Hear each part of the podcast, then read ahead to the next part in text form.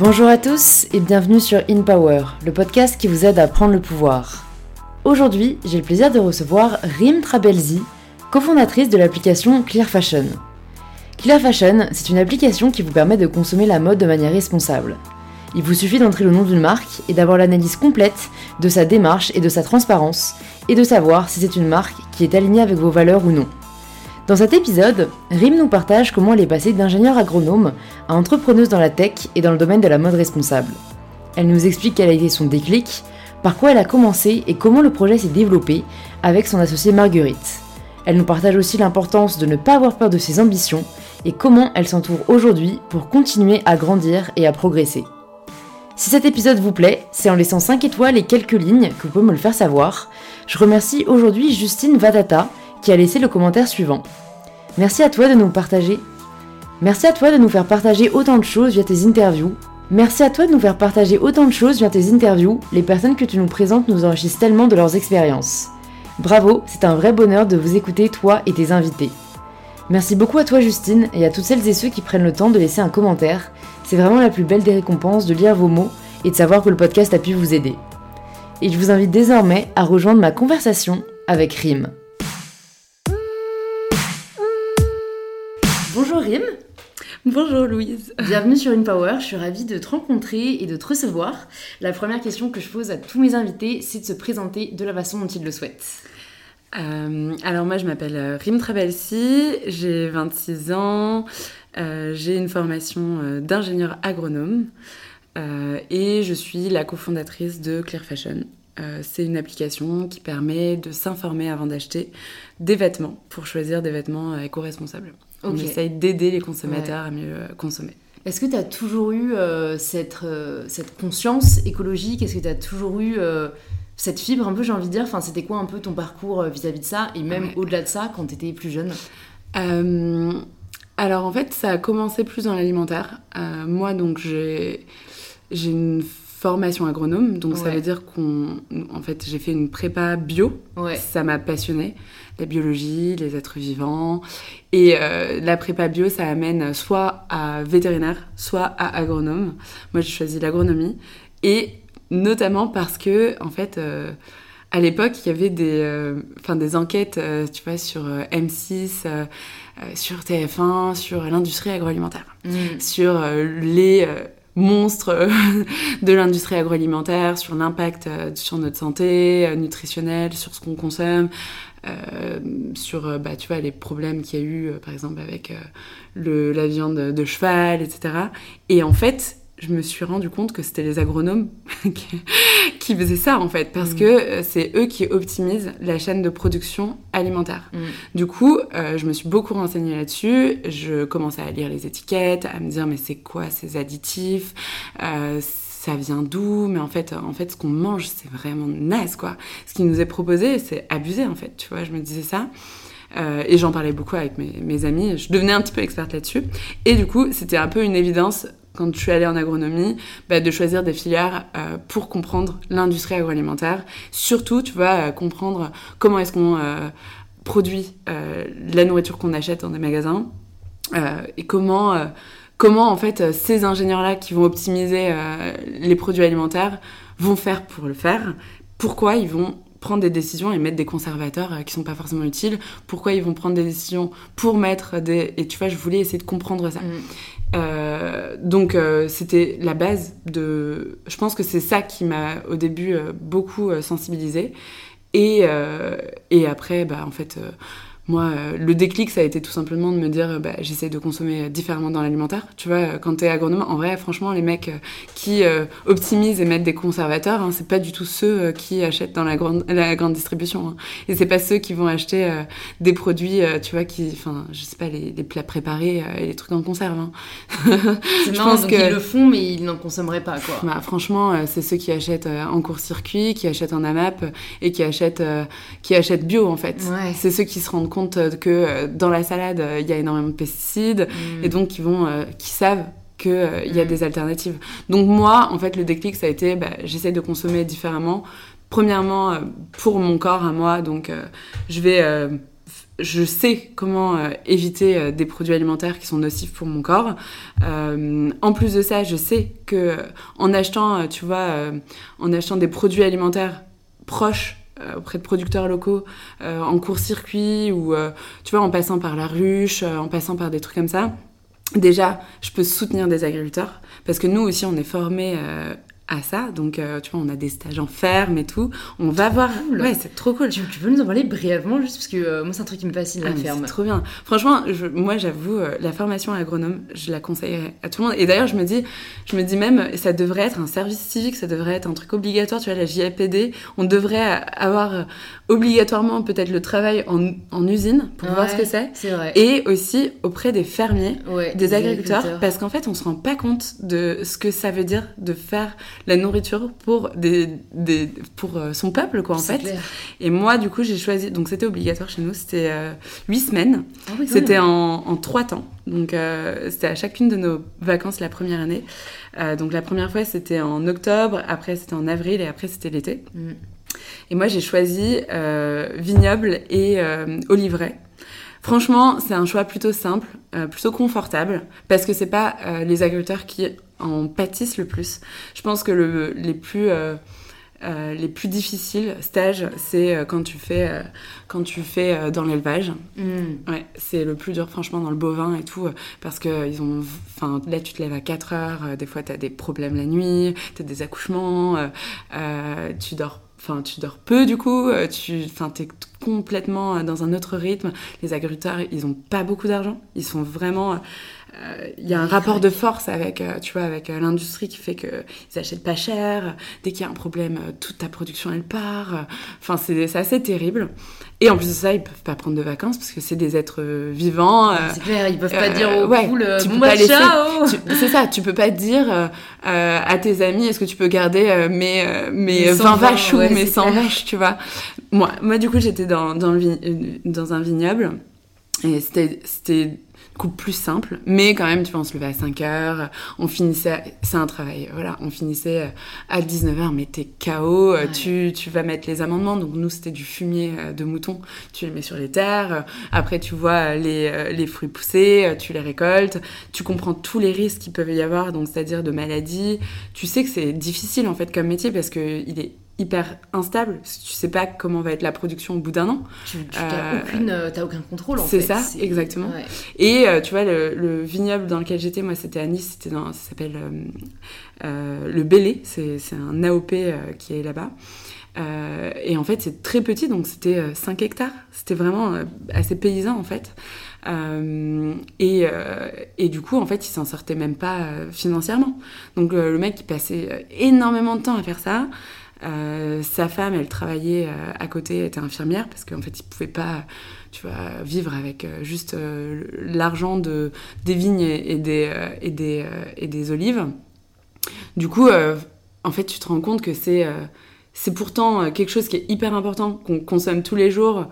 Là, je parle du, vin, mais bon, il y a, y, a, y, a y a les autres produits agroalimentaires. Et en fait, c'est quand même les personnes qui sont les moins valorisées de notre, de, notre système, actuellement, en fait, tu vois. Donc, en fait, on s'en rendait vachement compte pendant le Covid, d'ailleurs, parce que c'est des métiers qui, qui, roulent et qui continuent pendant ces périodes-là. Euh, mais, euh, mais ils sont vraiment pas euh, valorisés, quoi. Mm, mm. Voilà. Donc, pour revenir, du coup, à mon déclic...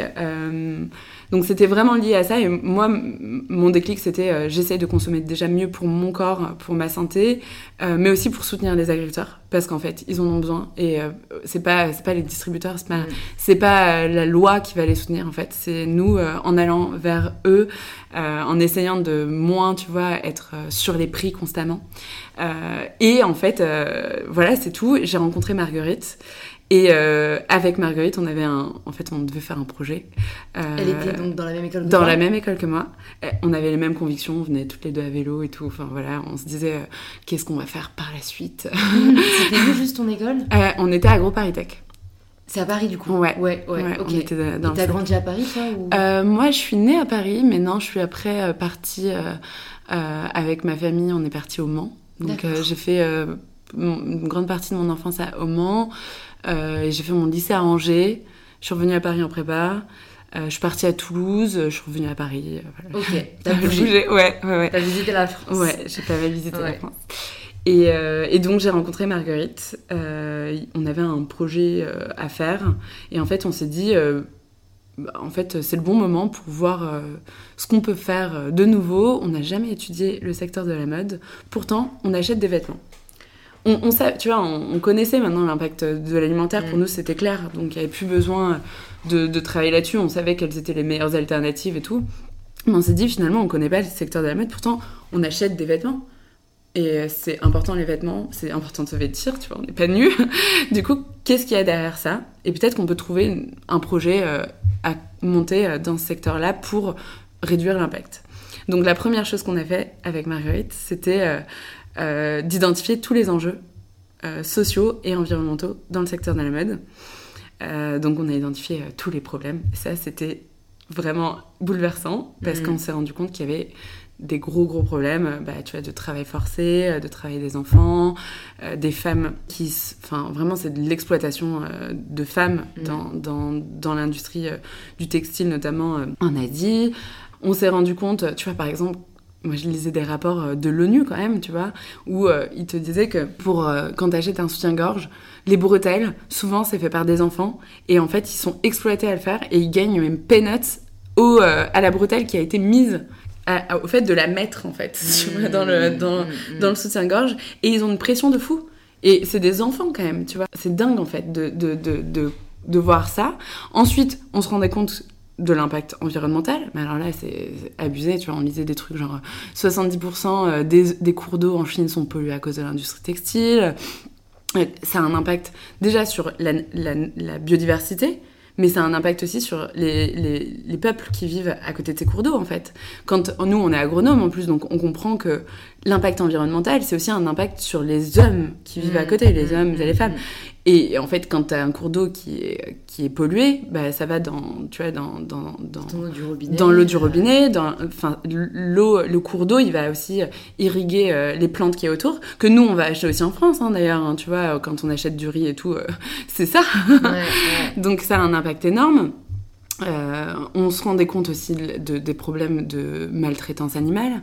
Quand tu sais que t'as... Enfin, il y, a des, y, a des, y a des animaux qui se font tuer pour juste avoir leur fourrure. Euh, enfin voilà, plein de problèmes. Mm. Et on s'est dit, c'est dingue, parce que nous, euh, notre conviction, c'est... Euh, on a quand même beaucoup de connaissances dans notre société actuelle. On, a, on est capable de construire des fusées quand même, tu vois. Et on n'est pas capable de créer des solutions pour, pour créer des vêtements dans des bonnes conditions, c'est dingue. Donc on va essayer de trouver les solutions. Et en fait, on se rend compte que euh, au problème, par exemple, tu vois, de, de des, cours d'eau qui étaient pollués, par exemple avec le tannage, ben en fait, tu as, quand même des solutions. Donc il y a des solutions qui existent. Techniques. Euh, au problème de la matière, euh, enfin, la, matière, ça consomme beaucoup d'eau, par exemple. Et ben, tu as des solutions qui consomment moins, qui existent. Il euh, y a, y a des, des, endroits où les femmes sont exploitées, où il y a du travail forcé, mais il y a des endroits où les femmes sont valorisées, où justement ça permet aussi l'empowerment des femmes dans certains pays, ça permet de créer de l'emploi en France, etc. Et en fait, on se dit, mais finalement, c'est pas un problème technique, tu vois, on n'a pas besoin de créer une solution technique, genre une nouvelle teinture, une nouvelle matière. Ça, c'est un peu notre façon de penser normalement d'ingénieur. En fait, on a eu un déclic en voyant tout ça, on s'est dit, mais il y a des solutions pour tout. Le seul truc, c'est qu'en fait, nous, en tant que consommateurs, on, on le voit pas. On ne voit pas les procédés, on voit pas les matières, on ne sait pas quelles sont les meilleures matières, on ne sait pas où est-ce qu'on achète euh, des produits qui ont été faits dans des bonnes conditions de travail aussi. Et en fait, si les consommateurs avaient ces informations, c'est évident que toi, tu vois, tu vas pas aller vers. Si t'as le choix et que t'as l'info, tu vas pas aller euh, vers euh, un produit qui pollue et qui a été fait par des enfants. C'est clair. C'est évident. Donc en fait, le truc, c'est le manque d'information. Le manque d'information va faire en, fait que ça ça maintient le système tel qu'il est parce que du coup euh, bah il y a aucun intérêt à aller vers des produits mieux euh, et ceux qui font la démarche d'aller dans des trucs mieux sont pas forcément valorisés. Et ils sont pas forcément visibles, ils vont, tu vois, ils sont pas forcément compétitifs par rapport aux autres, ils n'arrivent pas à justifier les prix plus élevés, euh, tu vois, des, des vêtements. Finalement, ça n'arrange personne. Du coup, on s'est dit, en fait, le problème, c'est le manque d'information. On a regardé dans la loi Qu'est-ce qu'il y a? Les seules informations obligatoires, c'est quoi? C'est la composition. Ça ne nous apporte rien du tout. Le made in, c'est facultatif. En plus de ça, ça ne veut pas dire grand-chose. Tu vois, ça apporte pas énormément euh, d'informations sur. Euh, euh, c'est pas parce qu'il y a écrit made in France que en fait que, qu'il est, que le produit il a été confectionné en France. Ça se trouve c'est juste c'est juste une dernière broderie, c'est ça se trouve c'est les derniers accessoires qui ont été ajoutés. mais souvent en fait quand il y a écrit made in France, c'est même pas, enfin ça va même pas au, niveau de la confection en fait. Mm. Donc euh, au final le made in nous apporte rien, en plus il est facultatif. Euh, on voit que euh, il y avait une loi en 2011 qui visait à ce qu'il y ait un affichage de l'impact environnemental des vêtements, mais en fait c'est sur une démarche volontaire. du coup, bah personne n'y va. En mm. fait, qui veut, euh, qui veut aller noter ses vêtements euh, sur l'impact environnemental euh, si les autres le font pas, si c'est pas obligatoire? Donc en fait, on se dit, bon, bah, en gros, on voit le problème, c'est qu'il faut rendre obligatoire. Comment on va faire pour rendre obligatoire l'information? Nous, on va essayer de construire un truc. Donc on s'est dit, en fait, il faut pas laisser le choix, quoi, en fait, aux marques. Mm, mm. Il faut construire une solution qui permette déjà d'informer les consommateurs avec l'information qu'on a, qu'on va trouver pour eux, qu'on va aller, euh, on va chercher, on va investiguer sur les marques, sur leurs pratiques, on va leur donner les infos. Et si en plus de ça, euh, on arrive à convaincre les marques à nous en dire plus sur leur chaîne de production, sur la manière dont ils produisent, bah c'est jackpot, tu vois. Mais au début, en fait, on va faire en sorte qu'elles aient même pas le choix, en fait. Mm.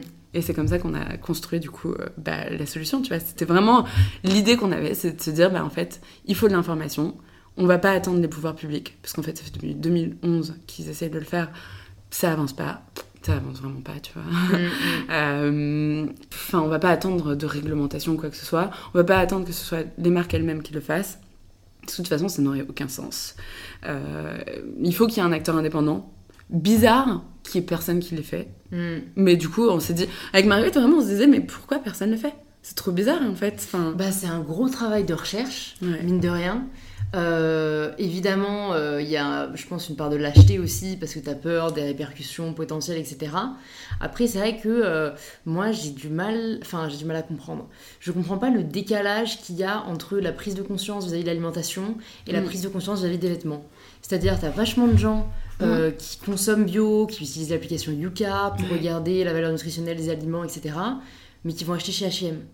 Ouais, bah en fait. parce que, encore une fois, comme tu dis, c'est un manque d'information. Et il y a eu vachement de documentaires sur la réalité de l'industrie alimentaire. Enfin, je sais pas combien de personnes me citent des documentaires Netflix mm. sur X ou Y euh, sujet.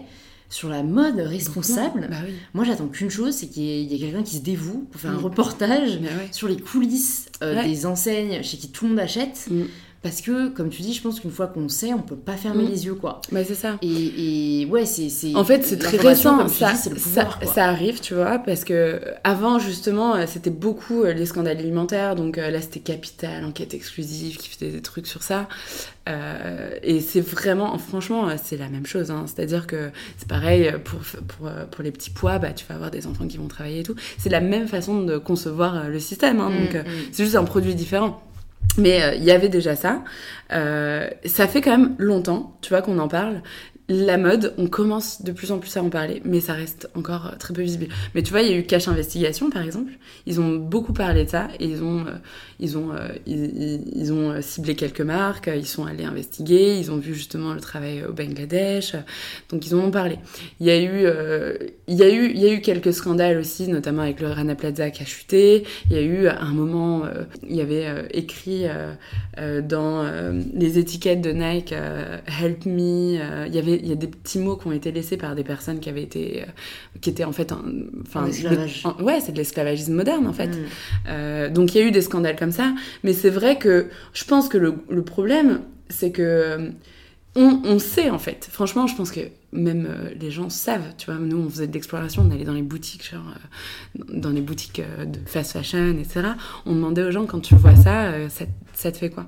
Et les gens savent. Enfin, ils vont pas te dire, moi quand je vois Bangladesh, euh, ça me fait rien. Ils te disent, moi quand je vois Bangladesh, je sais ce que ça veut dire, mais j'ai pas d'autre solution. Et c'est pas parce que je vais acheter Made in France que ce sera mieux. Parce que ça se trouve, en fait, ça vient de, pas du même endroit.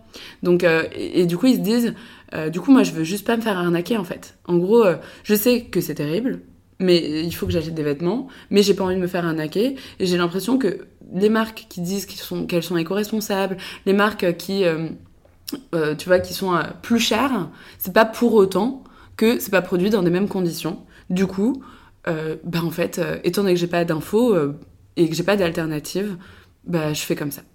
Tu vois, donc en fait, je pense que les gens savent, mais ils savent qu'il y a un problème. Mm. Ils et je pense que c'est pour ça que les gens culpabilisent, en fait. Mm. Tu vois, ils culpabilisent beaucoup. Euh, quand tu vois Made in Bangladesh, ça te fait pas plaisir, tu vois. Tu te dis pas, je suis en train de souvenir un truc, tu vois. Ouais, mais il y a savoir et euh, savoir. Enfin, j'essaye de réfléchir par mm. rapport à quel était mon rapport euh, à la mode. oui, en effet, il y a 2-3 ans, je savais que c'était pas top d'acheter du Made in China, du Made in Bangladesh mais je savais pas vraiment. Et en fait, quand je me suis vraiment renseignée, quand j'ai compris ce que ça signifiait, euh, quand j'ai compris qu'en fait, tu te fais plus arnaquer justement quand mm. tu achètes un t-shirt à 5 euros que euh, quand c'est un t-shirt qui en coûte peut-être 20, mais euh, tu sais que la matière derrière, elle pollue pas la planète, qu'elle n'est mm. pas nocive pour ta peau et que les travailleurs sont pas exploités tu vois, là, tu sais. Et, et, c'est, tu vois, c'est pour ça que je pense qu'il y a savoir et savoir. Et la, la bouffe, c'était un peu pareil. Genre, je pense que les gens qui achetaient des plateaux préparés, ils savaient. Mm. Mais il y a une espèce quand même de, de, de euh, sensibilisation de masse. Mm. Et, encore une fois, enfin. Mais je pense que. Aussi... Cache, investigation, je pense que c'est efficace. Mais par exemple, notre génération, enfin, moi, je regarde jamais, tu vois. Alors, Netflix, quand une personne regarde. Il y avait un documentaire, je viens de me rappeler, il y a des, des, quand même, qui, que je conseille aux personnes qui nous écoutent, mais il est plus sur mm. Netflix. Donc, euh, Je pense que tu peux le trouver quand même euh, assez facilement hein, sur. Euh, mais oui, oui. Bah, je pense aussi. Moi, franchement, je pense qu'il y a le manque d'informations, le fait que, tu vois, l'alimentaire, on peut quand même imaginer. On, sait que quand on achète un steak, ça vient d'un bœuf, quoi. Alors que, tu vois, quand tu vois lyocell, tu sais même pas ce que ça veut dire, tu sais même pas où mm. c'est fait, tu mm. t'as aucune idée de la manière dont c'est produit un jean, tu sais pas comment c'est fait, quoi. Mm, tu vois, mm, mm. c'est quand même un produit euh, tellement complexe que même t'as pas, tu sais pas comment c'est fait, tu peux même pas imaginer quels sont les impacts. C'est quand tu commences, toi, tu vois, tu, tu crées une marque, c'est quand tu commences à créer une marque ou même à t'intéresser au truc, que tu te dis, waouh, en fait, c'est en fait, ouais, c'est plein d'étapes, c'est complexe, c'est normal qu'il y ait euh, de la matière et que ça ait une valeur. Il y a des, des gens qui travaillent en fait à à faire, euh, à faire du fil, mm. à faire du tissu ensuite, à faire, euh, à le confectionner, à coudre les trucs ensemble. Et c'est seulement après que moi, ça arrive chez moi, euh, tu vois, dans ma boutique, quoi. Mais, mais quand tu sais pas ça, t'as l'impression peut-être que, tu vois, tout a été fait en, en un coup, en fait. Non, tu sais pas, pas du tout. C'est même pas avant. Ouais. ouais. Moi, il y a encore des gens qui me disent, mais du coup, il y a pas de coton en France. Mais non, il y en a très peu. Enfin, c'est franchement, il y a pas de coton en France, quoi. Mm. C'est, c'est, enfin, il y, a des gens qui savent pas ça mais enfin c'est normal tu vois il y a des, des, matières euh, même moi tu vois je, je sais même pas trop ce que ça veut dire le modal et tout mm. je les catégorise mais euh, c'est très difficile de savoir tu vois mm, mm. Non, c'est vrai, et c'est pour ça que j'espère que faut aussi rendre l'information plus digeste, quoi, parce que euh, Made in France, c'est pas non plus, euh, ça veut pas tout dire, mm. euh, ça veut pas, enfin, on sait que c'est bien, mais si derrière pour moi la matière c'est du polyester, qui vient mm. du pétrole, bah en fait c'est pas top, et mm. c'est pour ça aussi que j'essaye de faire tu vois, des infographies un peu simples, et j'en avais relayé pas mal en, story, et je suis contente parce que les gens me disent super, j'ai fait un screen, et maintenant je sais, quoi, parce que j'ai un petit comparatif pourquoi le coton en fait c'est beaucoup moins bien parce que ça prend énormément d'eau, etc., que euh, le, le, le, sel dont tu parlais, que le tencel, que l'Evo, issu de l'huile de ricin, que nous on va utiliser pour je ne sais quoi. Euh, mais du coup, bon, bah ça c'est top, je pense qu'on a bien abordé euh, la partie problématique et, ce à quoi vous essayez de répondre. Et maintenant, plus pour la partie réalisation, mm. euh, vous avez cette idée, est-ce que vous pensez direct à monter une boîte? Enfin, est-ce qu'aujourd'hui, mm. c'est une activité dont tu vis? Est-ce que c'est un projet auquel tu te consacres? Parce que, tu vois, je pense que beaucoup de gens veulent faire bouger les choses, mais après, il y a une réalité euh, financière derrière. Ouais, euh, c'est clair. C'est pas simple. Ouais, en fait, nous, franchement, c'est trop drôle. On est ingénieur agronome on n'était pas du tout, tu vois, dans en plus, dans notre, dans, notre école, il y avait une spécialité euh, entrepreneuriat. On n'a jamais fait ça. on n'avait jamais eu cette idée-là avec Marguerite. Franchement, euh, initialement, c'était pas du tout euh, notre objectif. Enfin, on n'avait pas, tu vois, on se disait pas, il faut qu'on crée une boîte, on va créer une boîte un jour ou quoi. Hein. Non, c'était juste quels sont les problèmes, on va trouver une solution. Enfin, en vrai, c'est une façon de penser ingénieur, quoi, problème-solution. et on franchement, euh, le, je pense que le manque de bagage peut-être entrepreneurial ou de formation entrepreneuriale ne vous est pas de dire on va faire du biz euh, dessus, tu vois. Donc initialement c'était juste ça. Donc euh, donc nous nous franchement c'est juste c'est une industrie qu'on connaissait pas. On a découvert des problèmes dans cette industrie qui étaient graves. On s'est dit on va essayer de trouver une solution c'est trop bizarre qu'il y ait personne qui Mm. se pense sur ce su- sujet, que ce soit en France ou ailleurs. Il faut qu'on crée un truc, quoi. Enfin, franchement, c'est presque une truc de responsabilité où on s'est Ouais. dit, bah, personne le fait, il faut qu'on le fasse, en fait. Il y avait Donc- pas de Good on You à l'époque? Allez, on connaissait pas encore. D'accord. Nous, on connaissait pas. Ouais, Euh, on- on n'avait pas peut-être fait euh, cette veille, tu vois, mais on n'avait pas découvert ça. En tout cas, en France, il y avait rien. c'est clair.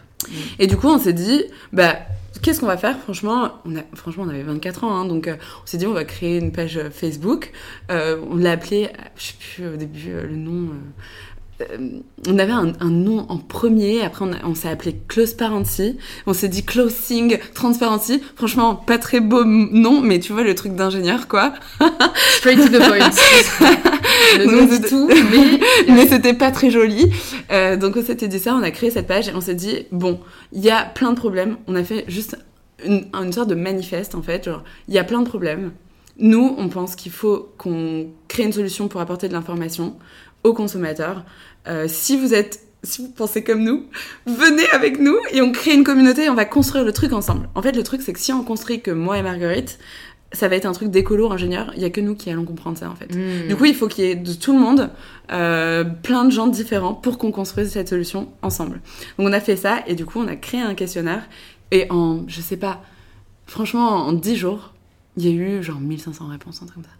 Et ça a Incroyable, été... parce que ouais. vous étiez pas du tout sur les réseaux à la base, Non, euh, vous, ouais. vous aviez aucun Juste, contact. euh, Juste, on a créé un questionnaire où on a mis, euh, euh, je sais pas, une solution, enfin, s'informer pour mieux consommer ou pour choisir des vêtements éco-responsables. Et du coup, on, on essayait de voir quels étaient les freins. On essayait euh, de proposer des premières solutions, genre est-ce que si je crée une application, euh, ça t'intéresserait et tout. Euh, et euh, si t'es intéressé, euh, laisse ton mail. Et Mm. l'idée, c'est qu'on construise le truc ensemble. mm. Dis-nous si t'as le temps, voilà. Et voilà, franchement, là, on a eu énormément de demandes. Il y a plein de gens, mais je te jure, nous, on était étudiantes à ce moment-là, on recevait des messages incroyables de gens trop motivés qui nous disaient mais c'est trop bien votre projet. En fait, comme si, en fait, ils ont choisi un peu pour nous, parce qu'ils nous ont, c'est comme si c'était bon, c'était lancé comme projet, tu vois. Mm. on nous attendait, quoi, en fait. Mm, mm. C'est, enfin, les- la plupart des questions euh, qu'on recevait, c'est c'est quand que ce sera disponible. Mm. Donc en fait, on se disait, ok, on va devoir se mettre dedans, mais est- quand est-ce qu'on leur dit qu'en fait c'est juste un projet d'études Est-ce qu'on leur dit? Donc pour le, au début, on a laissé un peu le flou, et là, on a commencé à avoir euh, l'Institut français de la mode qui nous contactait, la Fédération du prêt-à-porter, euh, on a LVMH nous a contacté, la direction innovation euh, du groupe, euh, des marques qui nous contactaient. On s'est dit, mais en fait, en fait peut-être qu'il y a un vrai problème quoi. Et tout ça, il y a ça. vraiment, vous aviez que la page Facebook. Vous mais je aviez jure, pas euh, On a fait envoyé, je sais pas, à des, à des médias. Parce que, tu sais, parfois, il y a des gens qui veulent, enfin, des gens qui écoutent le podcast, qui veulent lancer leur projet, mais qui se disent, Ouais. si je lance un truc, personne va le voir. Ouais. Est-ce que vous avez eu des petites stratégies pour essayer Franchement. faire en sorte que ce soit visible Je ou- jure, euh, on était en cinquième année du coup, enfin d'études là, et euh, on, on avait fait une année de césure avant. Donc je pense qu'on avait quand même un petit réseau, puisque en plus on était engagés, on était dans le développement durable. Donc Marguerite et moi, on avait fait deux stages, enfin trois stages au total chacune dans le développement durable, tu vois. Donc euh, je pense que ce qui s'est passé, c'est qu'on l'a publié. On a fait, on a fait une page euh, Facebook où il y avait personne, mais voilà, et ça a été partagé. Euh, ensuite, on l'a publié chacune sur nos pages. On l'a publié sur LinkedIn. Et ah oui, après on a créé, mais parce que c'était dans le cadre de notre projet, on a créé une- un site web où on mettait juste, il y avait rien, il y avait juste ce qu'on avait mis comme message euh, pour l'enquête, et après euh, un truc où euh, on mettait, mettez votre mail, tu vois, Mm. juste on vous contacte quand ça avance. Et, euh, franchement, c'est tout. Quoi. Non, ouais, basique, on n'a ouais. rien fait de plus, Mm, tu vois. mm. Euh, et les gens en fait sont, sont, sont emparés parce que après je pense que le message il était fort dans le sens où on disait il y a un gros problème et euh, là en fait on va pas pouvoir le construire toute seule Euh, on a besoin de vous il faut pas en fait on était assez clair sur le fait qu'on est ingénieur. On veut on veut pas créer un truc d'ingénieur écolo. On veut créer un truc qui, démocratise l'information. Du coup euh, envoyez-le à votre père envoyez-le à votre mère envoyez euh, enfin tu vois après quand on avait de plus en plus de, répondants, on, on voyait qu'il y avait quand même de, pas mal de euh, 18-24 ans comme nous. Et on se disait, c'est pas représentatif, ça va pas nous aider pour construire une solution euh, qui soit vraiment représentative et accessible, inclusive. Du coup, on a renvoyé un mail aux gens pour leur dire, il nous manque des hommes et il nous manque euh, des personnes de plus de 34 ans envoyées. Et en fait, les gens participaient à fond parce qu'on construisait le truc ensemble, tu vois. Et en fait, ils comprenaient, tu vois, pourquoi est-ce qu'on demandait ça. Donc je pense que c'est comme ça, franchement, que ça s'est fait euh, initialement. Et, euh, et, pour te dire à quel point, tu vois, c'était même pas dans notre tête de dire on va créer un truc, euh, on va se mettre à plein temps et tout, initialement, notre prof nous dit super le projet et tout, on fait la soutenance on laisse le bébé comme ça, mais finalement on répond encore parce qu'on sent qu'il y a un problème et on sent qu'il n'y a pas d'autres personnes qui prennent le truc en main, donc on se dit bon bah on va le faire un peu en plus de nos, de nos études. Et l'autre prof nous dit euh, est-ce que ça vous dit de, de faire votre stage de fin d'études en construisant votre projet ou votre, tu vois, il nous dit ça. Et pour te dire, on n'était même pas encore dans cette optique. On s'est dit non, on va faire un stage.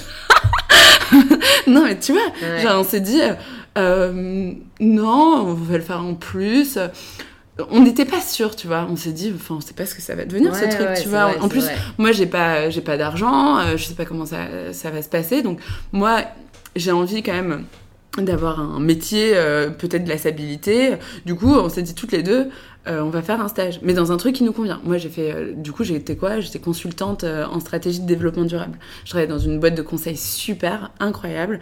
La première mission qu'on me file, c'est identifier les risques sociaux et environnementaux chez des clients qui étaient dans la mode.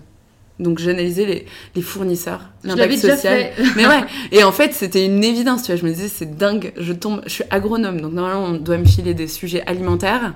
On me file un truc dans la mode, rien à voir. Et c'est exactement le sujet que je voulais monter, mais plus pour les consos, pas pour les marques, tu vois. Ouais.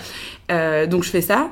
Donc pendant euh, et en même temps, je continue mon projet avec Marguerite, on en parle de temps en temps et tout. Et Marguerite, elle était euh, dans une boîte. Et en fait, ça se passait pas super, tu vois. Elle commençait, elle était en développement durable. Mais elle se dit, mais en fait, euh, je sais pas ce à quoi je m'attendais, tu vois. Genre, euh, je, je, je, vais pas pouvoir continuer. Je, je vais tellement de gens qui sont passés dans cette boîte m'ont dit ça. du coup, elle se dit, je vais pas pouvoir continuer. donc, fin de stage, elle me dit, c'est sûr, je vais pas continuer. Il faut et j'ai l'impression qu'il se passe un truc avec notre projet. Euh, est-ce que ça te dit euh, de te mettre à plein temps? Moi, j'étais dans ma boîte de conseil, ça se passait super bien. Vraiment, euh, j'ai adoré mon taf et tout. Et en même temps, ça m'a permis de me rendre compte de ce que me disaient les marques, qui me disaient ouais mais nous par exemple on a envie de faire plus, mais les consommateurs ils le voient pas, mmh. mais euh, euh, moi j'arrive pas à convaincre mon boss parce que les consommateurs ils le voient pas. Euh, si je fais ça, en fait ça va nous coûter plus cher et en fait tu vois et en fait ils disaient que des trucs comme ça et moi je me dis mais en fait il y a un vrai truc quoi qui se passe en ce moment. c'est le bon moment pour lancer. Moi, ça m'a rassurée sur ça. Marguerite, elle était chaude pour le faire. Elle s'est dit, vas-y, à partir de septembre, on se met en plein temps. Finalement, ce qui s'est passé, c'est que Marguerite, euh, en fait, on discute, on se dit, on se met à plein temps à partir de septembre, c'est sûr. Genre, on s'engage toutes les deux. D'ailleurs, petite anecdote, à la base, on était trois. C'est ça le vrai truc aussi, c'est qu'on était trois à la base. Il y avait Elodie avec nous. Je sais pas si elle écoutera d'ailleurs. Mais Elodie, et en fait, ça a été un gros moment, genre hyper euh, fort pour nous trois parce que c'était un peu notre petit bébé à la base. Et euh, j'ai un ami qui est avocat qui me dit euh, si vous voulez vous engager, là c'est le bon moment, mais il faut l'officialiser. Et il nous a dit le meilleur conseil. Franchement, il nous a dit on va faire un. Vous allez créer un petit contrat, juste un document, où vous allez vous engager l'une envers l'autre. Donc, vous devez signer le truc et vous dire en fait, à partir de septembre, on donne tout pour construire ce, projet. Marguerite et moi, on se dit, bah ok, on le signe. Et Elodie, elle avait pas mal de doutes et tout. Et finalement, elle sort de l'aventure. Et ce moment, ça a été le début. Mm. À partir de là, en fait, c'était comme un engagement, genre, comme un mariage, tu vois. Mm, mm, genre là, on a signé le truc, on s'est engagé l'une à l'autre qu'on allait se mettre à plein temps, on va trouver euh, les ressources pour le faire, tu vois. Et donc, on, se dit ça. Et euh, après, on, fait un point et on se dit, euh, bon, par contre, si on doit développer une app, comment on va faire, tu vois? Faut la coder. Faut la coder et tout. Marguerite et moi, on a un G, on se dit, bon, on s'est pas développé, mais on est quand même pas si mauvaise en maths. C'est à peu près pareil, tu vois. on, et on a un truc, je pense, avec Marguerite. Notre force, je pense, c'est qu'on n'a pas de. J'avais entendu ce terme-là dans le développement personnel, de croyances limitantes. C'est-à-dire qu'on a quand même une confiance dans, dans notre capacité d'apprentissage. Et on se dit pas, euh, on se dit pas du coup, euh, on sait pas faire, on saura jamais le faire. On se dit au contraire, on sait le faire, enfin, on sait, sait pas le faire, mais on pense pouvoir le faire. C'est ce qui va prendre du temps. Il y a deux solutions, soit on, s'associe avec quelqu'un qui est développeur, soit on le fait nous-mêmes. Si on s'associe, ça va être plus rapide, soit on le fait nous-mêmes. Du coup, au moins on est sûr parce qu'on a eu l'idée ensemble, on, a une confiance, euh, on a une confiance qui est énorme, tu vois. Euh, du coup, entre Marguerite et moi, du coup, euh, c'est plus simple quand euh, c'est l'une ou, l'autre qui le fait. Et nous, on s'est dit finalement, on a pas mal de retours d'expérience de gens qui nous disent développeur, c'est très difficile. Après, ils, vont construire et après peut-être ils vont partir. Surtout si c'est pas lui qui a eu le projet en idée à la base et tout. Donc on se dit, Marguerite, elle se dit, on se dit toutes les deux, qui va le faire, qui développe. Et euh, Vous avez tiré la course non, mais je te jure. Non, mais presque. En fait, du coup, on s'est dit qui développe? Moi, franchement, j'étais, je, me suis dit, franchement, si tu veux, je peux le faire. Elle me dit, franchement, si tu veux, je peux le faire. Et en fait, après, on s'est dit, bah, tu sais quoi, Margot, fais-le. Parce que toi, de toute façon, tu veux finir en septembre. Moi, je bosse pour la mode. Ça nous fera du réseau en plus. Ça nous fait plus de connaissances. Et je termine ma mission. Du coup, euh, tu fais ta formation de développeur. 4 mois au wagon. Ouais. Et en décembre, du coup, pour le coup, euh, moi, je me mets à plein temps. Donc, moi, ce que j'ai fait, donc elle, elle à partir de septembre, elle s'est mise en formation au wagon. Et moi, euh, mon ex-boîte, du coup, me propose un CDI. Je leur dis, OK, mais trois jours sur cinq. J'arrive pas... Enfin, c'était un peu trop, quand même. Donc, ils me disent, OK pour quatre jours sur cinq. Je leur ai dit que je montais mon projet en plus et tout. Et du coup, euh, tu vois, j'ai fait ça. Et après, j'ai euh, démissionné, quoi. Mm. J'ai démissionné, mais ils étaient au courant. Et franchement, ils étaient incroyables. Du coup, je les remercie trop parce que c'est, je pense, ceux qui m'ont en premier soutenu sans même faire trop attention. C'est euh, que du coup, moi, je dis, euh, je démissionne. Et euh, mon boss, Thomas, me dit Mais Rim, tu vas faire comment pour te payer et tout après? Je lui dis Bah, tu vois, Thomas, moi, franchement, avant, j'étais étudiante, j'avais pas beaucoup besoin d'argent. au pire, je travaillerais chez Monop, tu vois, le week-end. Enfin, franchement, c'est pas grave et ça me paiera mon loyer et ma bouffe. Et lui, il était choqué. Il me dit Mais c'est pas possible en fait, le problème, c'est que si tu démissionnes, t'auras même plus les appels, t'as rien et tout. Donc, déjà, premièrement, tu sais ce qu'on va faire? Rupture co. Genre, j'ai même pas. Genre, incroyable. Genre, ah oui, tu l'as même pas demandé. Ah mais Toi, t'étais prête Il m'a porté. Enfin, franchement, moi, j'étais peut-être un peu trop naïve, parce que j'avais, tu vois, 24 ans et tout. Et euh, franchement, il m'a, il m'a, enfin, trop aidé, tu vois, rien qu'en disant ça. Et après, il me dit, eh, si t'es prête à faire deux jours par semaine chez Monop, bah, tu continues ma mission, enfin, ta mission avec, euh, avec le groupe de mode, là. Euh, jusqu'à jusqu'à ce que tu sois autonome financièrement quand tu veux t'arrêtes. mm. en gros quand tu veux t'arrêtes. Et en plus il me dit euh, et quand t'arrêteras je m'engage à te payer euh, enfin un truc en plus tu vois. Genre mais incroyable. Et moi là je, franchement je suis sur le cul je parle plus. Je, il calcule. En fait il me demande aussi parce que du coup il me dit je, te prends deux jours par semaine. Et il me dit attends t'as besoin de combien par mois et du coup il commence à estimer mon rythme de vie tu vois et il me dit, il, doit se dire, bon, bah, tu dois avoir besoin de temps. Bon, bah, ok, ça te va si je te donne temps pour tes six jours, euh, ça te va? Moi, je me dis, c'est incroyable, tu vois, il cherche même pas, il va même pas me dire, je vais te payer tant parce que c'est ça, non, non. Et en fait, il, se dit juste, je vais te payer tant pour que tu puisses vivre, pour monter ton projet. Et en plus, c'est un projet, enfin, c'est en lien euh, avec le sujet sur lequel tu bossais. Et quand tu veux arrêter, t'arrêtes. Et il m'avait dit un truc trop mignon, genre, euh, moi, Rim, genre, j'ai adoré bosser avec toi. Et, euh, et euh, moi, je suis là pour euh, bah, t'aider à prendre tes ailes, tu vois, ton envol. Waouh J'ai trop de chance, C'est de la chance de rencontrer de, de, sur des personnes qui croient en toi, en ton projet aussi, quoi. Ça, ça sort mm. pas de nulle part. Et mm. enfin, je vois trop un peu le côté où il s'est senti limite responsable, quoi. Mm. De, enfin, tu vois, il a dû se dire, mais je vais pas la laisser moi de fin. Enfin, tu vois, c'est beau, quoi. Et puis, Au en final, fait, les relations et les rencontres, ça fait beaucoup dans une aventure entrepreneuriale. Bah ouais. Je pense que, alors, ça aide beaucoup d'être dans une boîte dans le développement durable. Parce que forcément, bah, tu as des convictions naturelles, tu vois. Ouais, c'est vrai. Le mec, partageait euh, bah, valeurs. Ça. On, partageait des valeurs qui étaient fortes de base, qui font qu'on faisait ce métier-là aussi. Donc il y a ça déjà qui aide. Et, euh, et je pense aussi le fait d'être très transparent dès le début. Moi, j'ai toujours dit que je montais mon projet. il me posait tout le temps des questions. Des fois, on était dans un coworking, je le pitchais. Enfin, tu vois, il m'accompagnait. D'ailleurs, eux-mêmes, ils, en parlaient avec leurs clients. Ils leur disaient, bah, moi, j'ai une des salariés qui est 4 jours sur 5, elle monte son projet à côté. Donc, tu vois, c'était aussi les nouveaux modes de fonctionnement. Et le fait d'en parler avec lui, je pense que du coup, il était un peu préparé aussi et il voulait me soutenir, tu vois. Mmh, mmh, mmh. Mais bon, je pense que c'est de plus en, je pense que c'est de plus en plus. Il y a de meilleurs managers, je pense, de plus en plus Et, mais c'est pas partout. C'est sûr que ça reste une chance. Mm. Maintenant, je crois que ça c'est d'ailleurs c'est un peu mieux parce que quand tu démissionnais avant, tu avais vraiment rien. Maintenant, avec la loi Macron, je crois que tu peux quand même avoir le chômage. Mais Ok.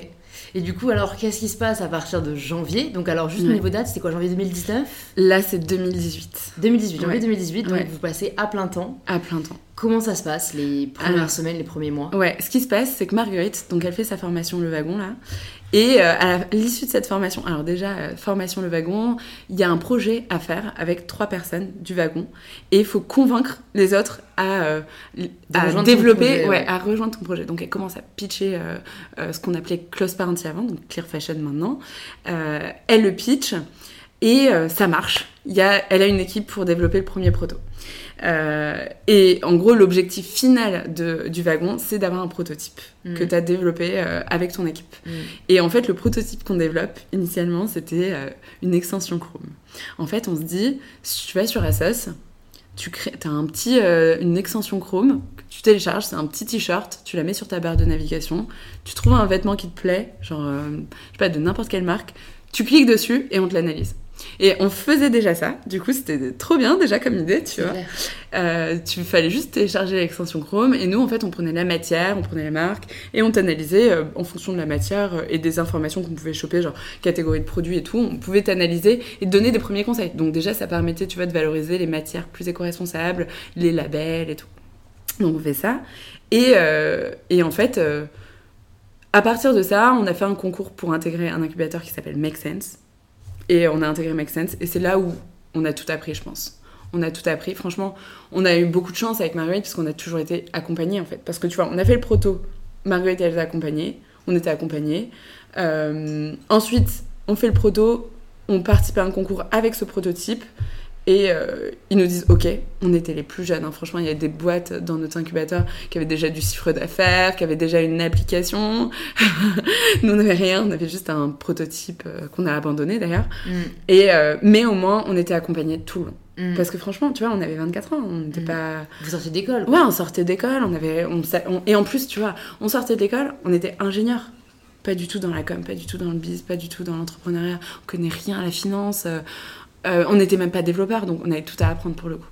Et euh, là, on se fait super bien accompagner pendant 8 mois. Après, ça continue. On va chez showroom privé, on se fait accompagner chez eux. On a des mentors. Euh, voilà. Et en fait, ça se passe comme ça. Donc, en gros, on construit l'application. La première année, chez Make Sense, notre objectif, c'était de créer le vrai prototype. Donc, ce qu'on a fait, c'est. Il y avait deux gros objectifs pour genre juillet. par contre, on est quand même. comme on avait signé un truc avec Marguerite, tu vois, on était en mode euh, plan d'action, tu vois. Mm, Donc, euh, mm, mm. objectif, juillet, sortir un proto, avoir une communauté et des chiffres. Et on se disait même, si d'ici à décembre, on n'a pas réussi, on arrête. En fait, il fallait se donner des deadlines. tu vois.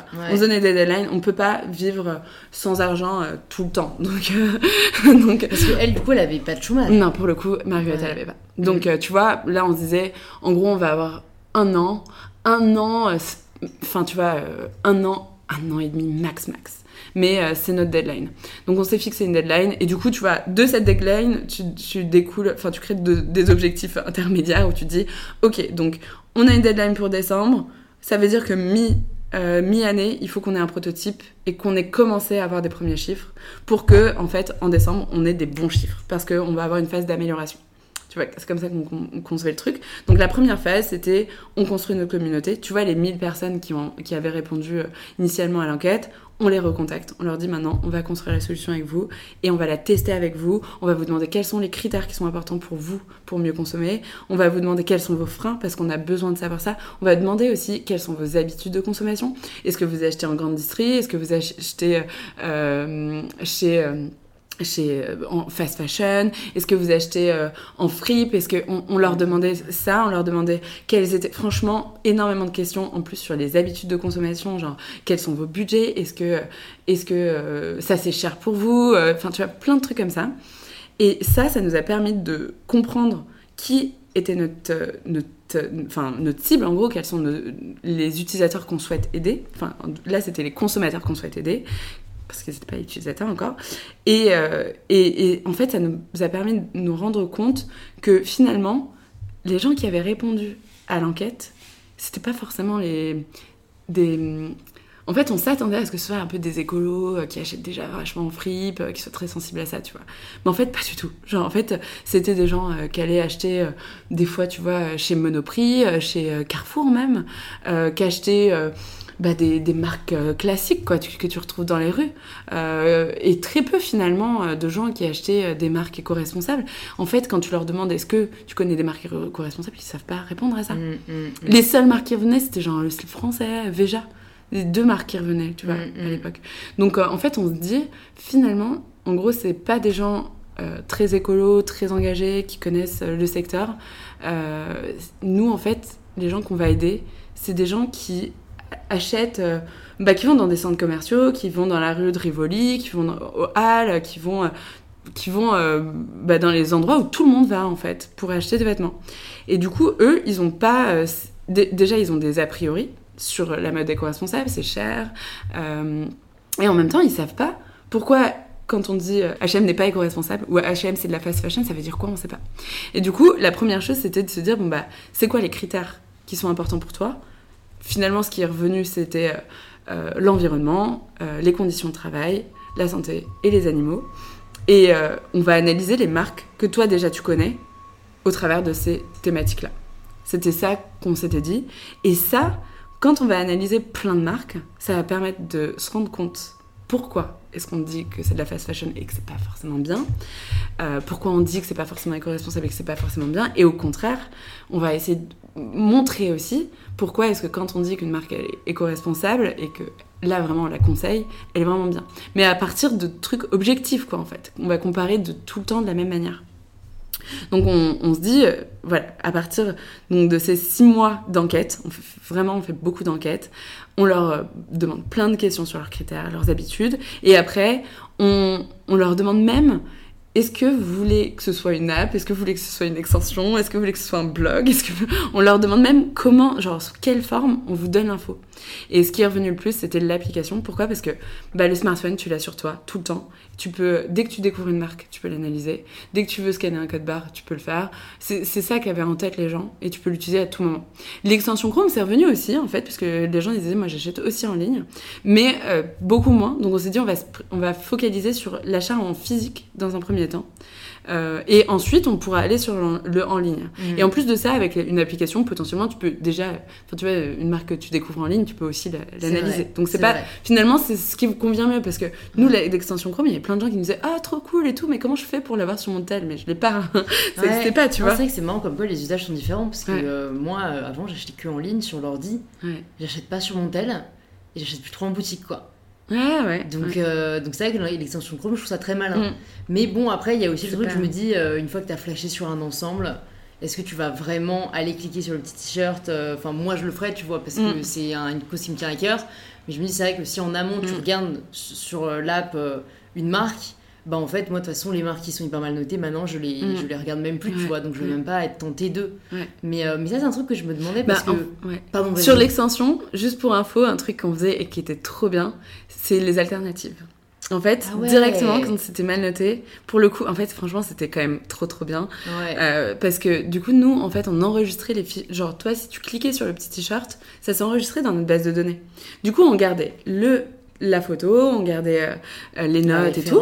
Et, si jamais toi tu cliques sur un autre truc et que tu repères un truc euh, bien mieux noté qui est une robe fleurie, et ben en fait potentiellement moi, s'il y a un autre utilisateur qui trouve un truc moins bien noté, je pouvais lui proposer cette alternative. Donc ah c'était quand même bien. pas mal du tout. Bah franchement, pensez peut-être à la. Ah, on va y réfléchir. Ouais, ouais, à, la gare. Faire Après, en fait, franchement, l'extension Chrome, le problème, c'est que franchement, ça reste compliqué. Hein. Enfin, c'est quand même une techno particulière, tu vois. Mm. Ça a été peut-être un petit peu démocratisé avec Ecosia et encore, mais franchement, mm, euh, mm. qui a des extensions Chrome? Enfin, franchement, à part AdBlock, non, c'est vrai qu'il faut être convaincu, il faut être convaincu. Puis comme tu dis, vous avez vraiment étudié la question, vous avez interrogé, c'est la meilleure façon de savoir. Hein. Mm.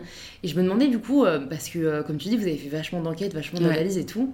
Moi, comme j'utilise l'app, euh, parfois je suis faussée parce qu'il y a des marques, elles sont pas notées, parce que c'est marqué que la marque vous a pas donné d'infos. Et en fait, mm. je me dis, mais en vrai, vous avez pas moyen de savoir, parce que souvent, notamment, je regarde les lieux de production, mm. ils sont rarement indiqués. Et euh, est-ce que vraiment vous êtes obligé que la marque vous l'ait dit? Alors en fait, notre démarche, c'est de se dire, quand il y a beaucoup d'utilisateurs qui recherchent une marque en particulier. En fait, vraiment, c'est tout le temps les mêmes marques qui sont recherchées. Tu vois. Genre, au début, c'était H&M, c'était Zara, après c'était Adidas, Levi's. C'est ça les top 5, tu vois. Et, en fait, nous, on, on, a une liste de priorités, du coup. Donc, ce qu'on se dit, c'est notre rôle, c'est d'informer nos utilisateurs.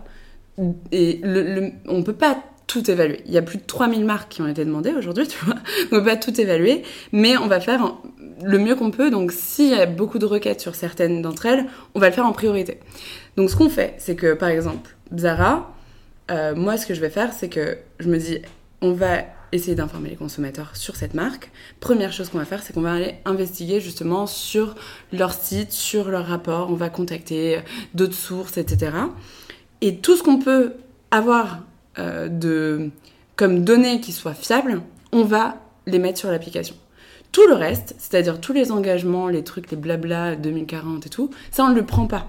Du coup, c'est sûr que quand tu as une marque, et il y en a qui communiquent sur rien, et qui, par exemple, font euh, euh, du Made in Bangladesh et en même temps du Made in Italy et tout, mais en fait, tu peux rien dire tu peux, il n'y a, y a, y a, pas de pratique que tu peux, tu peux transmettre aux consommateurs. Et ça, nous, on pense que c'est un gros problème parce que le manque de transparence, c'est le pire. C'est comme, tu vois, on disait dans, au tout début, les problèmes, c'est quoi? C'est que le manque d'information, ça permet de maintenir le système tel qu'il est en fait. De, de maintenir euh, le travail forcé, le truc et tout. Totalement. Exactement. Et du coup, bah, le fait qu'une marque ne communique sur rien, nous, on considère que c'est soit parce que elle a rien d'intérêt à communiquer. Donc en gros, ces pratiques, elles sont pas forcément communicables parce que c'est pas bien ou parce qu'il y a rien, enfin ils font rien en fait pour maîtriser leurs risques, tu vois et tout. Euh, ils font pas de trucs pour réduire leur impact, etc. Soit euh, parce qu'ils n'ont pas eu le temps ou parce qu'ils l'ont pas fait ou quoi. Mais ça, du coup, ils nous contactent. Nous, on les contacte 30 jours avant les référencer, en fait. Toutes les marques qui sont référencées sur Clear Fashion, on les a contactées. Elles ont toutes été contactées, relancées, relancées, relancées. Chaque mois, on les relance. Donc, c'est les marques qui sont référencées. Elles sont au courant qu'on existe. Si elles veulent se référencer, si elles ont des choses à valoriser, elles peuvent toutes le faire. Hein. Donc, euh, une marque, si elle a des trucs à valoriser, elle peut tout à fait se dire, ce sera toujours mieux que d'avoir zéro. Tu vois C'est clair. ce sera toujours mieux que d'apparaître sur l'app avec zéro. C'est ce que se disent beaucoup de marques. Et il y en a qui sont très honnêtes avec moi, qui font un call avec moi, je leur présente et tout, et elles me disent je vais être très honnête, je peux pas citer de marque parce que je, après elles vont pas participer, tu vois, et j'ai tout intérêt à faire en sorte qu'elles euh, soient quand même, euh, tu vois, qu'elles ouais, qu'elles soient à terme euh, transparentes. Mais pour le moment, elles me disent, je vais être honnête, aujourd'hui, en fait, si on participait, ça changerait rien la note. En vrai, on n'a rien on n'a rien. Mais du coup, au moins, grâce à vous, bah, c'est devenu un sujet urgent, tu vois, dans notre boîte. Du coup, on est en train de mettre un plan d'action, on a recruté des gens, tu vois. Et bah, moi, je suis trop contente. Du coup, pour le moment, les marques qui sont mal notées, bah, il y en a plein qui sont en cours, qui mettent en place des plans d'action. Et il y en a certainement, même, en fait, euh, c'est même pas dans leur modèle économique, tu vois. Hmm. Ça se trouve, elles ont aucun intérêt à le faire. Moi, je pense souvent au luxe, parce que le luxe, en fait, euh, on sait qu'ils nous détestent un peu. Mm. on, sait qu'on font du lobbying contre nous. On se fait appeler, euh, enfin voilà, par. Euh, on, a eu des rendez-vous par exemple avec le ministère et tout, parce que des marques de luxe avaient parlé de nous notamment. Et, euh, en fait, on sait que ils nous aiment pas trop. Pourquoi? Parce que la valeur ajoutée de leur marque, c'est la, elle est fortement liée à ce que les gens pensent de ce qu'ils font. Et tu vois, t'as des marques de luxe qui créent un truc de secret et tout. De temps en temps, ils te montrent un peu des fleurs, de temps en temps, ils te montrent des usines magnifiques et tout. Mais ils te montrent pas tout, tu vois, ils te communiquent sur rien. Sauf que du coup, toi, dans ta tête, tu te dis tout doit être fait aussi, de manière aussi magique. Sauf que quand tu connais la réalité, ça les dessert en fait. Du coup, ils ont aucun intérêt à participer. Et je les comprends, tu vois. Franchement, moi, une marque qui, qui fait rien de plus et c'est que du market, et qui a une valeur ajoutée. Euh, tu vois, en termes de perception, si je demande aux conso, euh, tu penses que cette marque, elle est éco-responsable ou elle sera bien notée et qu'ils me disent oui, mais en fait, elle est moins bien notée, c'est sûr que les marques, elles n'ont pas intérêt tu vois, à participer. Mais c'est un gros problème. Ça bah, montre c'est leur problème, j'ai envie de dire. Ouais, c'est un gros problème. Enfin, ça. En gros, euh, moi, c'est pour ça que je me dis, bah, ces marques-là qui veulent pas participer, c'est pas, c'est pas, c'est parce qu'il y a une raison quand même, tu vois. Mmh, c'est clair. Franchement, c'est, comme tu dis. Enfin, pour moi, c'est un service public que vous rendez. Hein. Donc après, comme tu dis, l'idéal, ce serait euh, qu'ils s'alignent et qu'à terme, euh, ils mm. fassent tout pour que leur note s'améliore, quoi. Donc du coup là, ça fait deux ans que vous êtes à plein temps dans l'aventure, mhm. donc c'est que la deadline a été, a été un peu un succès. Ouais. Comment vous avez euh, trouvé euh, un moyen de faire vivre euh, ben, le projet? Je crois que vous avez commencé à recruter. Si tu peux parler un peu juste, voilà, de, ce que ça devient et, de comment tu l'imagines pour la suite. Ouais. Alors du coup, ce qu'on a fait, donc six premiers mois, c'est vraiment enquête, construction avec la communauté et tout. après, on a lancé le prototype et en fait, là, on est passé, tu vois, de 2000 personnes à 15 000. En fait, le prototype, nous qui était un lien fermé, c'était un truc tout Franchement, c'est un lien euh, que tu t'es, enfin, allé sur notre site pour récupérer le lien et tu pouvais le mettre en favori, euh. C'était pas forcément bien. Mais en fait, ce truc-là, les gens le partageaient, la presse en parlait et tout. Alors que c'était vraiment un truc euh, c'était V1, quoi. C'était bien avant qu'une V1, tu vois. C'était même pas la V1 de l'app. C'était même pas dispo sur les stars et tout. Et, mais ça, c'était déjà, en fait, c'était déjà utile. Les gens, ils avaient déjà des infos sur The Couples, euh, sur euh, des marques et tout. Et ils trouvaient ça trop bien, en fait. Ça leur permettait déjà de faire des choix de marques et tout. D'analyser, de comprendre aussi les labels, de comprendre les matières et tout. Et en fait, du coup, ils en parlent à leurs amis, nan, nan, nan. Et tu vois, en six mois, on a eu, euh, je sais pas, je crois qu'on était vraiment à 12 000, tu vois on est pas mois, ouais. En fait, ça paraît pas énorme. Enfin, c'est moi, moi je trouve que c'est énorme parce qu'en fait, on n'a jamais fait de com. Tu vois, on était deux. Nous, on était là pour construire le produit. Non, en plus, on était des ingés et tout. Donc, c'était notre rôle, c'était pas de, de, de, à ce moment-là, c'était d'améliorer la solution. Mhm. pour qu'elle soit euh, sortable mais pas forcément de communiquer. Et en fait, on était juste, euh, les gens en parlaient autour d'eux, la presse de temps en temps en parlait, ils trouvaient ça mhm. cool, et ils voulaient faire en sorte qu'il y ait de plus en plus de gens dans notre communauté pour construire avec nous, tu vois. Et donc, ce qui s'est passé, c'est qu'avec ces chiffres-là, ben, on, au début, on, s'est dit, mais comment on va faire pour se rémunérer, comment on va faire pour continuer? Donc, on s'est dit, il y a plusieurs solutions. Euh, la première, ce serait de faire payer les marques. On s'est dit, c'est hors de question. En fait, euh, si on devient un évaluateur qui est payé par les marques. Après, il va y avoir un conflit d'intérêts parce que les marques, elles vont nous dire Moi, je veux que vous m'évaluez sur ça, je veux que hmm. ce soit affiché ça comme ça. Non, non, non. Vas-y, on négocie jamais là-dessus. Les marques, elles, ça sera gratuit pour elles de se faire évaluer, d'être transparentes. Nous, déjà, on considère que c'est vraiment, comme tu le disais tout à l'heure, c'est censé être. Moi, je pense que vraiment, ça aurait dû être l'État qui mm. crée ce genre de truc. Euh, moi, j'adorerais que ce soit repris d'ailleurs par l'État. Franchement, c'est mon rêve. Je sais que ce sera pas possible, mais voilà. Vous avez essayé de contacter Raphaël Glucksmann? Ouais, j'aimerais trop, mais il nous répond pas. Ouais. Non, mais moi, je l'ai contacté pour l'heure sur le podcast. J'ai pas encore eu de retour, mm. donc euh, bon, je pense qu'il doit être très mm. très sollicité. Mais je pense que moi, je le vois bien faire ce reportage là, euh, qui serait diffusé sur toutes les chaînes, euh, sur la réalité de l'industrie textile. Raphaël, si tu nous écoutes. Ouais, j'aimerais trop. Franchement, en plus, on a, on a lancé un truc aussi. il a beaucoup parlé de, de la population ouïghour, là, qui est en ce moment persécuté. Persécuté, euh, enfin c'est vraiment de l'esclavagisme moderne et c'est dans le textile notamment. Et nous, euh, bah, il y a pas mal de, il y a eu 40 marques qui ont été citées et il y en a 13 qui contribuent chez nous. Donc on leur a envoyé des messages pour justement qu'elles s'engagent aussi. Donc on participe à ça. Il y a déjà des réponses d'ailleurs de CA, de Patagonia qui euh, justement ah s'engagent et tout. Patagonia. Ouais. Que t'imagines pas du tout impliqué dans ce genre de scandale. Ouais, ils ont été cités aussi du coup. Ouais. Et du coup on a créé une sorte de tableau qui récapitule un peu les, les engagements qu'ont pris les marques vis-à-vis de ça. Et du coup, on a essayé de contacter Raphaël euh, Glucksmann justement pour euh, justement parce qu'il travaille en ce sens-là aussi. On s'est dit que ce serait bien au moins euh, qu'on partage l'info, tu vois. Ouais. Mais bon, voilà. je sais plus ce que je disais. Bah, ouais, du coup, je trouve que ça. Step, ouais. Toi, toi, t'aurais aimé que ce soit l'État, mais ça. Voilà. Donc, c'est pas possible. Donc, nous, on s'est dit, on va pas faire payer les marques. Ça sera gratuit pour rester indépendant. comment on fait? Du coup, maintenant, en fait, on s'est dit, euh, soit on demande aux, gens de nous soutenir, euh, tu vois, les utilisateurs de notre communauté, mais en fait, on s'est dit, l'application, aujourd'hui, on n'est pas hyper fiers non plus. On la considère pas encore suffisamment bien pour être utile. Peut-être qu'on demandera ça le jour où ça sera utile, tu vois, et on sera, dans ce cas-là, tu vois, on est un média un peu comme Mediapart, on est un média indépendant, et bah, pour de l'information utile, tu peux faire des dons, euh, tu vois, ça, on peut l'imaginer, mais on s'est dit, dans un second temps, la LAP, elle est pas encore euh, suffisamment pertinente, sortable, utile. Donc, il faut qu'on améliore pour pouvoir faire ça. Euh, à côté de ça, on se disait, mais pour qu'elle soit utile, sortable et tout, il faut qu'on recrute en fait. On peut pas le faire juste à deux, tu vois, genre c'est pas possible. Donc euh, on se dit, on fait un crowdfunding. Après on se dit, mais si on fait un crowdfunding, ça va juste nous rémunérer nous, mais on va pas pouvoir recruter. En fait, c'est un projet qui est monstrueux. Parce que soit, du coup, on fait un crowdfunding de 30 000 euros, ce qui est déjà beaucoup en crowdfunding, euh, soit on est ambitieux et, euh, et en fait, on, lève beaucoup plus. Et là, en fait, le, on a eu un déclic avec Marguerite. On s'est dit, en fait, si on lève 30 000, qu'est-ce qui va se passer? On va avoir l'argent pour à peine 8 mois toutes les deux. On va, 8 mois plus tard, qu'est-ce qui va se passer? On aura un petit peu plus d'utilisateurs, pas plus que ça. L'application sera un petit peu mieux, mais pas tant que ça. Est-ce que on va avoir l'impact qu'on souhaite avoir?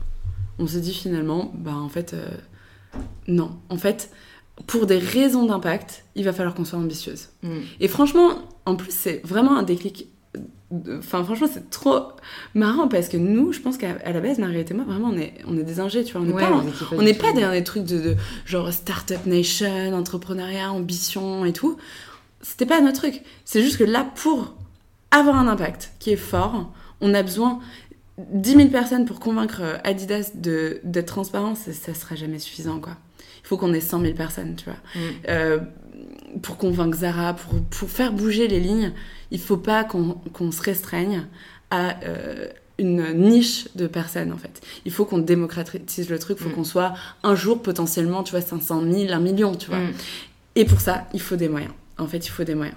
Du coup, on s'est dit, en gros, tu vois, on prend la casquette. C'est vraiment ça, genre, on s'est dit, ok, on accepte de prendre cette casquette où on se dit, on va être ambitieux pour atteindre notre mission. Et du coup, ça a changé tout parce qu'on s'est dit, ok, il faut qu'on soit ambitieux, on se met dans ce rôle-là, du coup, on devient des entrepreneurs et on va lever des fonds. Et là, on s'est dit, bah, on passe dans un autre truc, c'est on va lever des fonds auprès de Business Angel. On est une start-up avec un potentiel qui est fort, on va avoir un impact qui est fort, on peut avoir un impact tu vois, au début, on se disait à Paris, tu vois.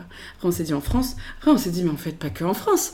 En fait, il n'y a pas d'autre solution ailleurs. Donc, euh, c'est un impact euh, international potentiellement. Les marques avec qui on parle dès, maintenant, elles, sont... internationales.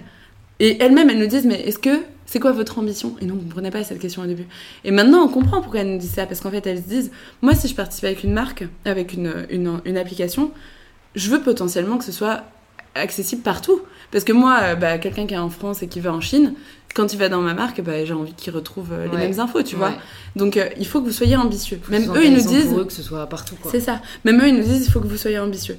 Tout le monde nous dit en fait finalement il faut que vous soyez ambitieux. Donc on se dit bah nous en vrai, franchement on est là pour coordonner le projet, tu vois. On nous donne cette casquette là, on l'accepte, on le fait, on va lever des fonds. Donc 30 000 ça va pas nous suffire. Au début on dit 200 000. On parle avec quelqu'un qui nous dit non mais non mais levez pas 200 000. Vous savez que ça prend autant de temps de lever 200 000 que de lever 400 000. Je me dit ok. il nous dit vous allez vous faire payer combien et tout, vous allez recruter quoi? Il me dit non mais vous êtes vraiment pas ambitieuse. Nous on trouvait que c'était énorme 200 000 à l'époque, tu vois. Et, du coup là il nous dit non non non mais de toute façon vous savez les filles il faut lever 400 000. C'est comme ça que ça se passe. Tout le monde lève autant tout le temps au même moment c'est comme ça en fait. Il y a crowdfunding, tu lèves entre 10 euh, 000 et 60 000.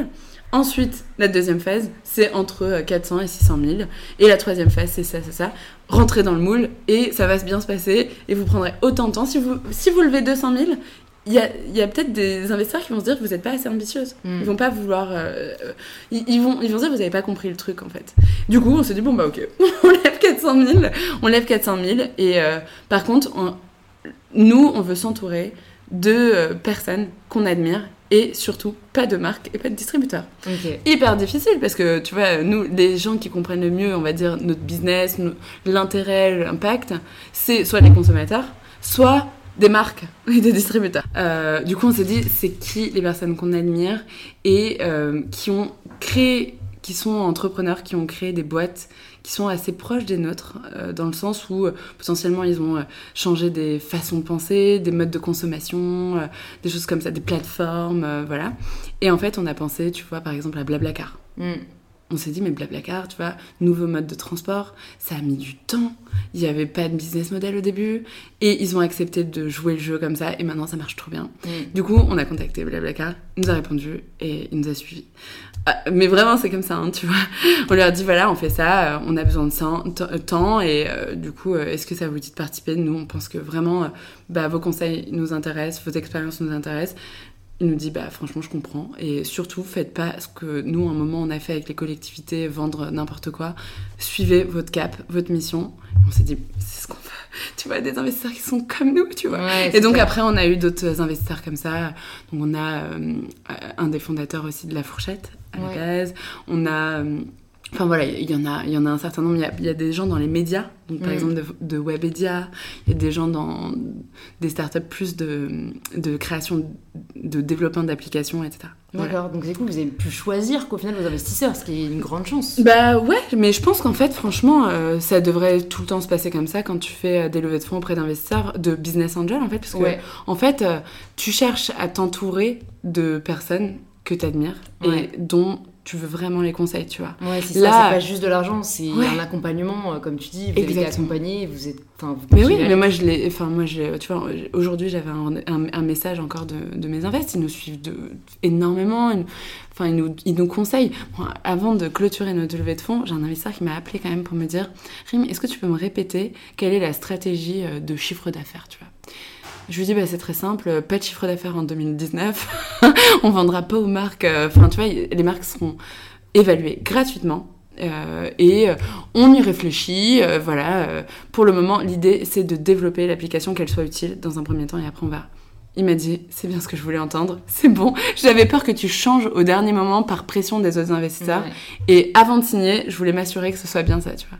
Et tu vois, as des, enfin, quand tu trouves des investisseurs avec qui ça match, franchement, c'est merveilleux, tu vois. Donc je le conseille trop même. En fait, et ça a changé un truc aussi chez nous, c'est que quand tu as les conseils aussi, c'est comme si tu avais des consultants qui étaient incroyables. Hmm, c'est vrai. Enfin, non, mais c'est incroyable. au projet et qui veulent qu'il avance, euh, c'est dans leur intérêt maintenant, en fait, aussi. Hein. Exactement. Nous, on fait des ateliers avec eux, tu vois. Hmm. Enfin, c'est Par exemple, il y a Cyril Reboul euh, qui est incroyable. Il, travaillait justement chez Webedia, il a développé, je sais pas si tu connais Webedia. Il, a développé euh, Webedia au Brésil, il a, en fait dans plein d'autres pays, et il nous conseille énormément en fait sur euh, mm. sur euh, l'affiliation, sur la, la, la, communication, sur les médias digitaux, sur le développement international.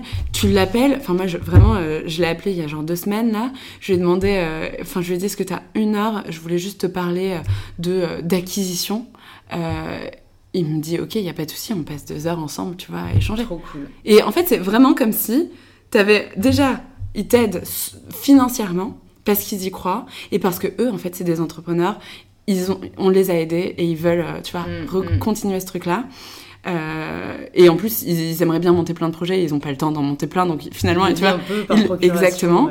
Et en plus de ça, c'est comme si vraiment t'avais euh, un consultant qui est mais le top du consultant. Enfin, je veux dire, Cyril Reboul, euh, si c'était un consultant, je pense qu'il serait à 5000 euros euh, la journée, tu vois. Mm. Et il est là pour moi, pour m'aider. Et, il, a, il a intérêt à ce que j'aille bien, etc. Donc c'est quand même trop bien. Donc même pour des gens qui montent des boîtes, tu vois, dans la mode et tout, moi je conseille trop, mais je dis tout le temps, allez voir, même si c'est pas dans le cadre d'une levée de fonds, allez voir tu vois, si tu montes, je sais pas, une marque de lingerie, va voir euh, le style français. Et tu lui dis euh, comment il a créé ces trucs et franchement, mmh, je l'ai eu sur le podcast. il est, enfin, tu vois, les gens sont trop cool, ils vont te répondre et, après, si, tu, si en plus de ça un jour tu as besoin d'argent, peut-être qu'ils peuvent t'aider, tu vois. C'est vrai. Bon, bah, c'est trop cool, je pourrais continuer encore longtemps, euh, mais là je tourne. Au pire, on fera une, deuxième version. Maintenant, c'est ce que je fais, je propose des deuxièmes épisodes quand il y a trop de choses à dire. Euh, mais du coup, je vais te poser la, dernière question, la question signature du podcast. Ça signifie quoi pour toi prendre le pouvoir de sa vie? Euh, Pour moi, c'est c'est de d'oser faire vraiment ce qu'on veut. c'est de considérer que son temps il est important et que faut pas être du coup faut pas faire des choix en étant dicté par les autres en fait euh, par peut-être même euh, sa famille ses amis euh, ou la norme hein, tout simplement. Mm. c'est-à-dire celle de la norme de il faut trouver un travail un CDI etc je pense que prendre le pouvoir de sa vie c'est vraiment faire les choix prendre les décisions pour soi-même sans penser à ça et pour être heureux quoi en fait Trop cool. Bah, merci beaucoup Rim d'être venu sur InPower, ça m'a fait grave plaisir et mm. j'espère que toutes les personnes qui nous écoutent sont actuellement en train de taper Clear Fashion sur l'Apple Store ou sur Android euh, pour, pour télécharger l'app. Est-ce qu'il y a un autre endroit où tu veux les rediriger peut-être? Euh, bah, vous pouvez aussi aller sur Instagram. Du coup, on est aussi sur Insta, euh, c'est Clear Fashion App. Et aussi, s'il y a des personnes qui sont hyper motivées, on a des ambassadeurs chez Clear Fashion. Donc il y a des personnes qui nous aident même, qui on leur donne des missions pour nous aider en fait à convaincre les marques à participer plus. Donc des fois il y a des missions où l'idée c'est de contacter, on contacte tous par exemple H&M, on contacte tous Nike, etc. Euh, donc vous pouvez aussi aller sur notre site pour ça si jamais vous voulez participer en tant qu'ambassadeur. Ok, super, bah, je mettrai mm. tout ça dans les notes du podcast et j'espère à très vite. Merci beaucoup Louise. Merci de vous être rejoint à ma conversation avec Rim. Si elle vous a plu, vous pouvez nous le faire savoir en partageant un post ou une story sur Instagram en nous taguant clearfashionapp et mybetterself pour qu'on puisse le voir et interagir avec vous. Vous pouvez aussi envoyer cet épisode à deux amis ou proches qu'ils pourraient aider ou informer et vous abonner pour ne pas rater les prochains épisodes. Je vous remercie sincèrement d'avoir écouté cet épisode jusqu'au bout et je vous donne rendez-vous la semaine prochaine pour un tout nouvel épisode d'InPower. Power.